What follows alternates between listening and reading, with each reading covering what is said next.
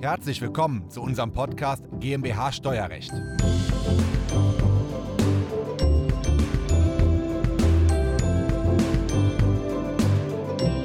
Wenn ihr Wirtschaftsprüfer werden wolltet, dann habe ich heute einen richtig, richtig guten Interviewgast für euch. Professor Dr. Christian Hanke, der ist Steuerberater und Wirtschaftsprüfer und Mitglied in der Prüfungskommission hier in NRW und wird euch dann prüfen, wenn ihr das Examen macht. Mit Christian bespreche ich jetzt, wie sammelt man nach dem Studium Berufserfahrung, wie läuft das Examen ab, wie ist der Berufsalltag als Wirtschaftsprüfer und vor allem auch so ein bisschen, was verdient man als Wirtschaftsprüfer, wie sieht das aus. Spannendes Interview, freut euch drauf. Diese Folge ist der Audiomitschnitt unseres YouTube-Videos. Das Video verlinken wir Ihnen in der Beschreibung. Herzlich willkommen. Mein Name ist Christoph Jun, ich bin Steuerberater in Köln und unsere Kanzlei hat sich auf das Unternehmenssteuerrecht spezialisiert, insbesondere auf die Besteuerung von Kapitalgesellschaften. Und während wir Kapitalgesellschaften so strukturieren, dass sie möglichst wenig Steuern zahlen, wir stellen auch Bilanzen und Steuererklärungen, braucht man auch immer noch einen Wirtschaftsprüfer ab mittelgroßen Kapitalgesellschaften und bei GmbH und KKGs eben auch. Wann in der Gesellschaft prüfungspflichtig ist. Dazu habe ich mit Christian schon ein Video gemacht, das verlinke ich euch hier oben. Christian hat Betriebswirtschaft studiert, hat im WP-Bereich promoviert, ist Professor für Betriebswirtschaft, insbesondere für Rechnungswesen, also für im Grunde Bilanzierung und hat seinen beruflichen Schwerpunkt wirklich auf der Wirtschaftsprüfung gelegt. Das ist einer der Steuerberater Wirtschaftsprüfer, die eben den Titel nicht haben, um, ähm, weiß ich nicht, um gut dazustehen, um was auf der Visitenkarte zu stehen haben, sondern er lebt das Wirtschaftsprüfungsbusiness. Und ähm, weil du das so lebst, bist du auch Mitglied in der Prüfungskommission in Düsseldorf für die Prüflinge, die in NRW das Wirtschaftsprüferexamen abschließen wollen. Ähm, Christian, schön, dass ich den Dienstag zu Gast sein darf. Ja? Danke für den ähm, Besuch. Sehr schön.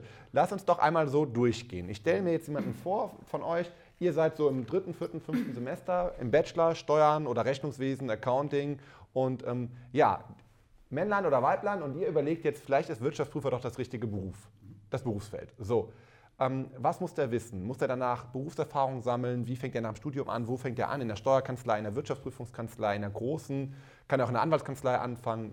Wie viel Berufserfahrung braucht man? Leg doch mal los. Genau, also nach dem Studium, es hängt davon ab, ob man im Bachelor- oder im Masterstudium ja. ist, oder beziehungsweise eher von der Regelstudienzeit, die mhm. die, die Prüfungsordnung vorsieht. Ähm, und wenn, man, wenn wir jetzt mal vom Bachelorstudium ausgehen mit einer Regelstudienzeit von weniger als acht Semestern, dann braucht mhm. man nach dem Studium vier Jahre Berufserfahrung. Wenn man den Master gemacht hat, also mit einer Regelstudienzeit von über acht Semestern, dann braucht man drei Jahre Berufserfahrung. Das mhm. heißt, man muss dann in einer Wirtschaftsprüfungsgesellschaft oder bei einem Wirtschaftsprüfer angestellt sein.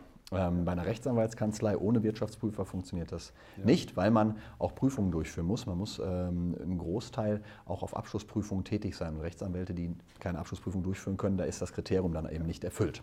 Und wenn da jetzt nur ein Wirtschaftsprüfer mit auf dem Briefkopf steht ähm, oder angestellt ist und der Wirtschaftsprüfer macht keine Prüfung, reicht das? Es muss eine Wirtschaftsprüfungsgesellschaft sein. Ja. Das heißt, man muss bei der Wirtschaftsprüferkammer als Wirtschaftsprüfungsgesellschaft oder als Wirtschaftsprüfer registriert sein. Ja. Und man muss auch wirklich Wirtschaftsprüfungsmandate haben und betreuen. Genau, weil ähm, eine Voraussetzung innerhalb, ich gehe jetzt mal von den Masterstudienenden aus, von den drei Jahren ist, dass man davon mindestens zwei Jahre überwiegend bei Abschlussprüfungen äh, tätig ist und bei der Erstellung von Prüfungsberichten. Und wenn dann keine Abschlussprüfungen durchgeführt werden, ist das Kriterium halt nicht erfüllt. Das sind die, ich glaube, 51 oder 52 Wochen, die ich in der Summe auf Prüfungsmandaten dabei genau, war. Genau, dieser überwiegende Teil innerhalb der letzten zwei Jahre. Ja. Und wenn man in das Steuerberaterexamen geht, dann reichen im Grunde 16 Wochenstunden, die man im steuerlichen Bereich gearbeitet haben. Das ist im WP-Bereich nicht so, ne? Genau, das ist im WP-Bereich nicht so. Man muss dann tatsächlich wirklich den überwiegenden Teil und äh, viele machen das ja so, dass sie sagen, okay, ich gehe zu einer Wirtschaftsprüfungs- und Steuerberatungsgesellschaft ja. und äh, lasse mich da beidseitig ausbilden. Das heißt sowohl in der Steuerberatung als auch in der Wirtschaftsprüfung. Ja. Wenn es dann aber Richtung Examen geht, die letzten zwei Jahre davor muss ich überwiegend in der Abschlussprüfung tätig gewesen sein. Okay. Ähm, das heißt, ich muss auch mit an Prüfungen teilgenommen haben. Ja. Ähm, okay. Das ähm, macht der Absolvent jetzt nach dem Bachelor oder nach dem mhm. Masterstudiengang. Geht er dann direkt ins Wirtschaftsprüferexamen oder macht er vorher noch das Steuerberaterexamen? Du hast auch erst das Steuerberaterexamen Genau, ich habe auch erst das Steuerberaterexamen gemacht. Ähm, hängt damit zusammen, ähm, dass das Wirtschaftsprüferexamen wie das Steuerberaterexamen auch nicht das einfachste Examen ist, was man in Deutschland mhm. ablegen kann. Und im Wirtschaftsprüferexamen haben wir insgesamt äh, sieben Klausuren, die wir schreiben müssen.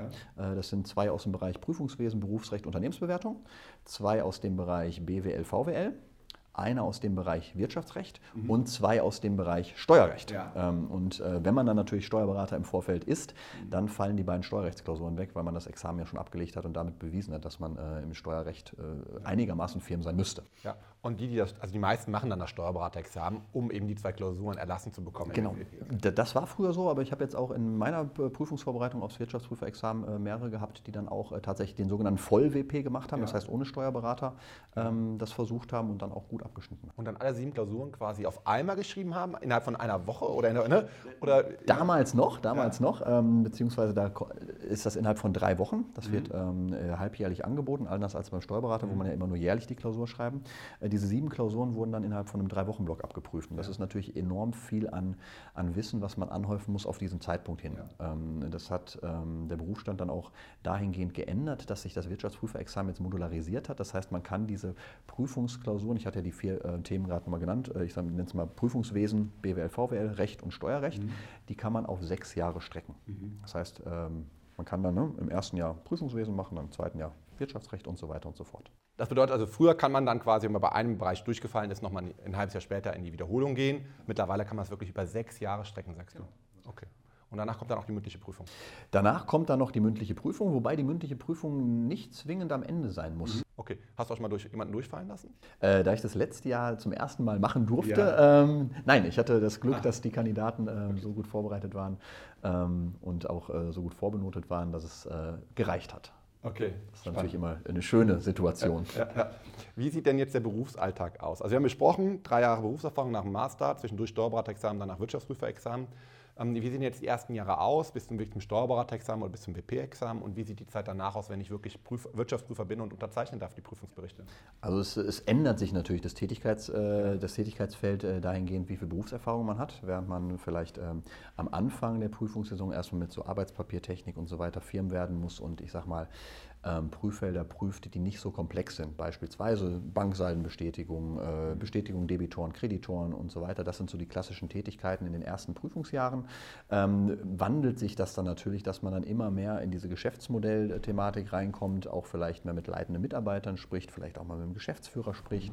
Ähm, und das macht es halt spannend, dass man so peu à peu das Gesamte im Unternehmen sieht. Man hat nicht immer nur den Einblick auf die Zahlen, auf die Rechnungswesen, sondern kommt in die Produktion rein, kommt äh, mit dem Geschäftsführer ins Gespräch, kommt mit dem Leiter Personal ins mhm. Gespräch und so weiter und so.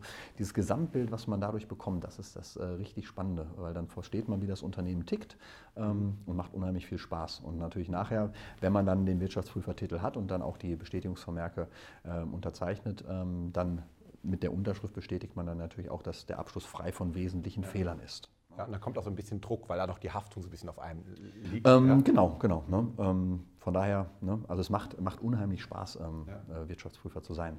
Okay, spannend. Okay, letzte Frage. Gehalt. Also wie muss ich mir das Gehalt vorstellen, wenn ich jetzt so viel Prüfung gemacht habe? Also ich habe einen Diplomkaufmann gemacht damals oder einen Bachelor und Master gemacht. Dann ähm, gehen, gehen, geht ihr nach dem Studium hin, macht das Steuerberaterexamen. Dann geht ihr nochmal hin, macht nochmal das Wirtschaftsprüferexamen. Also entweder drei Wochen knallharte Klausuren mhm. oder gestreckt bis zu sechs Jahre. Ähm, da hat man schon einiges geleistet. Ja. Wird das richtig, richtig gut vergütet? Wo, fängt man da an?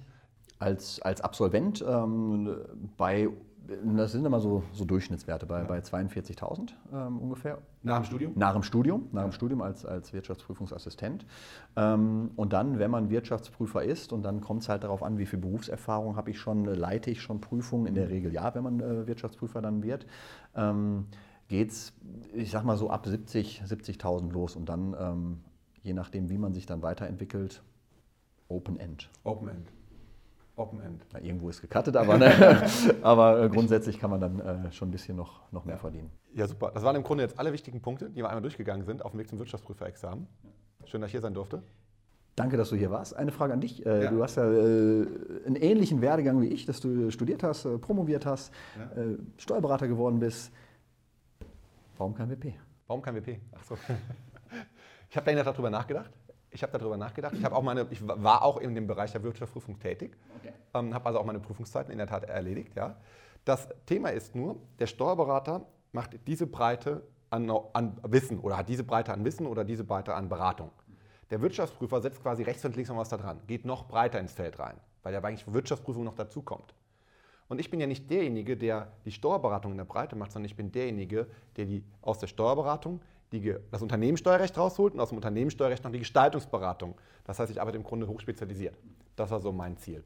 Und ähm, deswegen nicht der Allrounder, sondern der Spezialist im kleinen Bereich und deswegen eben nicht Wirtschaftsprüfung, sondern die Spezialisierung im Unternehmenssteuerrecht und dort in der Gestaltungsberatung. Das war mein Weg. Aber ich habe die Option, ich kann es noch jederzeit machen. Ich wollte gerade sagen, noch nicht Wirtschaftsprüfer. ja, alles klar. Super. Christian, vielen lieben Dank für deine Informationen. Danke, dass du hier warst. Ja, sehr schön. Wenn Sie das weiter interessiert, dann abonnieren Sie hier einmal den Kanal und dann bekommen Sie mehr Informationen zum Thema Steuerrecht und Wirtschaftsprüfung. Das war der Audiomitschnitt unseres YouTube-Videos. Den Link zum vollständigen Video finden Sie in der Beschreibung. Wenn Sie Fragen dazu haben oder einen Beratungstermin vereinbaren wollen, dann rufen Sie gerne bei uns in der Kanzlei einmal an.